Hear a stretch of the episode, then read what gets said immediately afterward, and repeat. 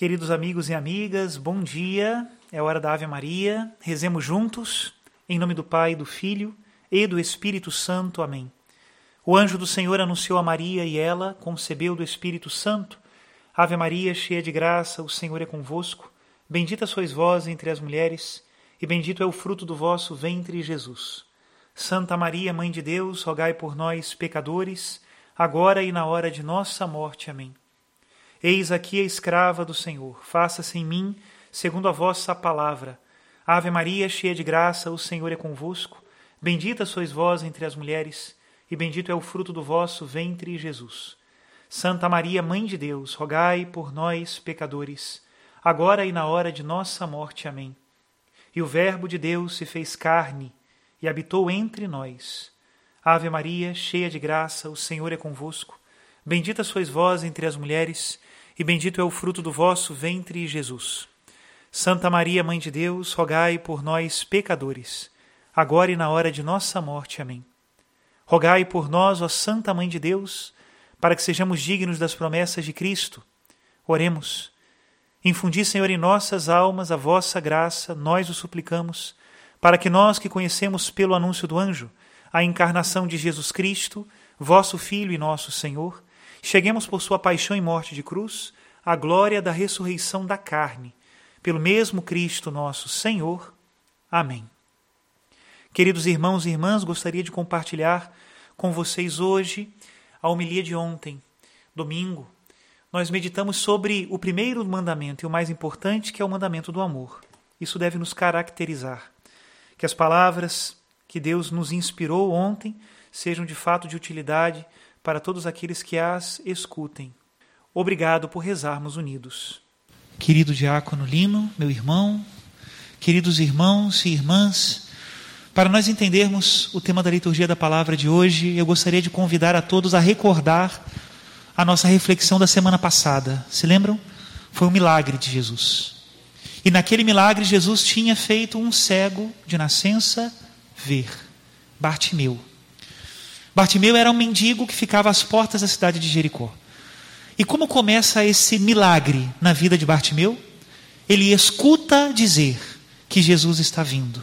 Começando pelo ouvido, começa então uma verdadeira transformação da vida daquele homem, até chegar ao ponto de ele ver. Mas não simplesmente ver com os seus olhos. Nós meditávamos na semana passada que Jesus só pode nos dar aquilo que ele tem. Jesus deu a Bartimeu os seus olhos. E por isso Bartimeu, então, agora, curado, deveria enxergar a realidade com os olhos de Jesus. E essa é a grande diferença. E por isso Bartimeu seguia Jesus pelo caminho, como termina o evangelho da semana passada. Ter os olhos de Deus. Começa pelo ouvido, ouvir falar de Jesus, por aí começa a fé, logo uma transformação da nossa vida até o momento de nós enxergarmos.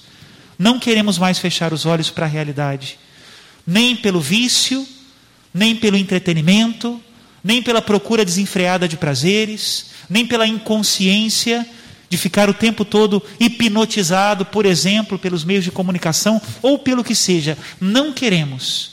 Queremos ter os olhos abertos. Em primeiro lugar, para enxergar a Deus, amado, bendito, adorado, misericordioso e bom, Deus que nos ama, Deus que nos acompanha, Deus que nos levanta. Em primeiro lugar, o meu olho, que agora enxerga como os olhos de Cristo, ama a Deus sobre todas as coisas. E logo a consequência natural de um amor verdadeiro a Deus. Esses olhos enxergam meu irmão. E justamente tem um carinho especial pelo irmão mais necessitado. Por quê? Porque são os olhos de Cristo. Assim como a minha miséria e a minha pequenez atrai para mim o olhar do bom pastor, também o meu olhar é atraído pela necessidade do meu irmão, seja ela qual for. E eu quero acompanhá-lo, e eu quero encontrar-me com ele. Esse é um olhar que enxerga como o olhar de Jesus. Né? Todos nós, de alguma maneira, chegamos na igreja assim, cegos, mendigos, doentes, necessitados de muitas coisas. É assim que nós chegamos. E quando chega aqui, o que, que o Senhor faz? Ele nos cura. Mas a cura de Jesus é uma troca. É como se Jesus nos dissesse: me entrega, me entrega o seu olhar invejoso, me entrega o seu olhar malicioso, me entrega o seu olhar pequeno que só olha para si mesmo, me entrega. Eu te devolverei o meu olhar. Me entrega o seu coração de pedra. Me entrega o seu coração que não perdoa. Me entrega o seu coração cheio de mágoas. Me entrega o seu coração ferido, porque se arrastou pelo mundo. Me entrega. Eu te devolvo um coração de carne, cheio do Espírito Santo, capaz de amar. Essa é a cura que Deus faz conosco. E esse é o tema da liturgia de hoje. Mandamentos de Deus. Não é uma questão de fora. Nós, Deus é o fabricante. Quando Ele nos dá os seus mandamentos, na verdade, Ele está nos dizendo: como é que você vai funcionar direito, meu filho? E o seu coração foi feito para amar. Se nós não vivermos o primeiro mandamento, e aquele semelhante que é o amar ao próximo, é que nós estamos obrigando o nosso coração a fazer aquilo que ele não foi feito para fazer. Ele foi feito para amar. É como você querer virar uma massa de cimento no liquidificador, não funciona. Nosso coração só funciona bem quando nós somos capazes de amar. E por isso o mandamento novo. E o que nos diz o Senhor hoje na palavra? Qual é o primeiro mandamento? Nós, como discípulos, perguntemos ao Mestre e ouçamos a resposta do Mestre: Ouve Israel, o Senhor nosso Deus é o único Senhor. Amarás o Senhor teu Deus com todo o teu coração, com toda a tua alma e com todas as tuas forças, e trarás gravadas em teu coração todas as palavras que eu te ordeno. No final das contas, a mensagem de Bartimeu é a mesma de hoje. A pedagogia é diferente, mas a mensagem é a mesma. E o que a palavra de Deus quer nos dizer quando ela fala coração? Uma coisa: totalidade. Amar de todo o coração é amar por inteiro. E aí começa a nossa briga. Qual é a briga da nossa alma com esse mandamento de hoje. Por que às vezes parece pesado? Porque nós não queremos dar tudo. É a briga da fita métrica. Jesus, hoje eu vou te dar mais dois centímetros do meu coração, só dois, porque eu já vim à missa, já cumpri o preceito. Não, meio centímetro mais amanhã, porque é dia primeiro, né? E depois no dia de finados é um dia mais emotivo, eu vou dar mais uns dois centímetros e setenta e cinco a gente vai calculando muito. Essa é a briga. Meus irmãos, se nós queremos de fato viver os mandamentos como as asas que nos levam para o céu, precisamos entregar o jogo para Deus. E hoje uma coisa que me preocupa, me preocupa. Nós estamos vivendo uma sociedade de muitas medidas, muitas. Graças a Deus eu converso com muita gente, escuto muita gente e é bom porque aí o padre tem um pouco mais de consciência, né? E eu fico pensando, que interessante, a nossa cultura hoje funciona assim. Durante a semana, para a família e para o trabalho, nós contamos gotas. O mínimo necessário para cumprir a minha função. O trabalho na família. E nós vamos nos reservando, né? Não dá para colocar o coração ali. Em geral, tomara que não seja o caso de nenhum de vocês aqui. Mas em geral as pessoas vão se reservando, não põe o coração, nem no trabalho, nem na família. Não, padre. Cumprir horário, fazer o mínimo. Sou um ótimo esposo, padre. É mesmo? É. Por quê? Nunca bati na minha esposa. Falei, nossa, que nota 10, hein? Maravilhoso, não é assim? Não, pelo amor de Deus. Dizer que é um ótimo esposo só porque nunca bateu na esposa é mais do que a sua obrigação. Vamos nos mínimos, né? Que triste. Aí reservamos. E aonde nós colocamos o coração? Em cestar. Em aproveitar uma folga, por exemplo, ou a ir a uma viagem. Aí bota todo o coração. Ou então num projeto muito seu, muito pessoal, né? Muito, aí o coração inteiro. Interessantíssimo, né? Aí passa o final de semana, chega segunda-feira, a pessoa está exausta, precisando de folga. Ué, mas não foi a sua folga que passou agora? Meus irmãos, o nosso caminho do amor, muito concreto, começa na família e no trabalho. É aí que nós servimos a Deus. É aí que nós aprendemos a amar. É aí que nós damos o testemunho de cristãos. O outro também é importante. O outro que eu quero dizer, o lúdico, não é? Também é importante o fim. Claro, tem o seu valor, mas aonde está o seu coração? Não se vive só de inconsciências, né? Assim como Bartimeu teve que vencer os seus medos e ter a coragem de abrir os olhos, hoje Deus te pede: tenha a coragem de abrir o coração. É aí que nós precisamos ser reconhecidos. Começamos, Deus é amor. O primeiro mandamento é amar. E Jesus nos disse: Nisto vós sereis conhecidos como meus discípulos, se vos amardes uns aos outros. Precisamos falar do amor. Ai, padre, mas eu já não aguento mais o que eu recebo de coraçãozinho em WhatsApp, em Facebook, Instagram, em todo tipo de redes, né? Ai, padre, já não aguento mais falar de amor, é muito amor.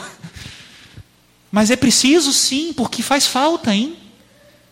Ou seja, parece que hoje nós estamos meio que disseminando uma espécie de ideia de que o verdadeiro católico é reconhecido pelo número de brigas que ele arruma, pelo número de coisas que ele critica, pelo número de pessoas que ele enfrenta aquela postagem que lacra né, na rede social e levanta o outro, o perdedor, como se fosse um troféu.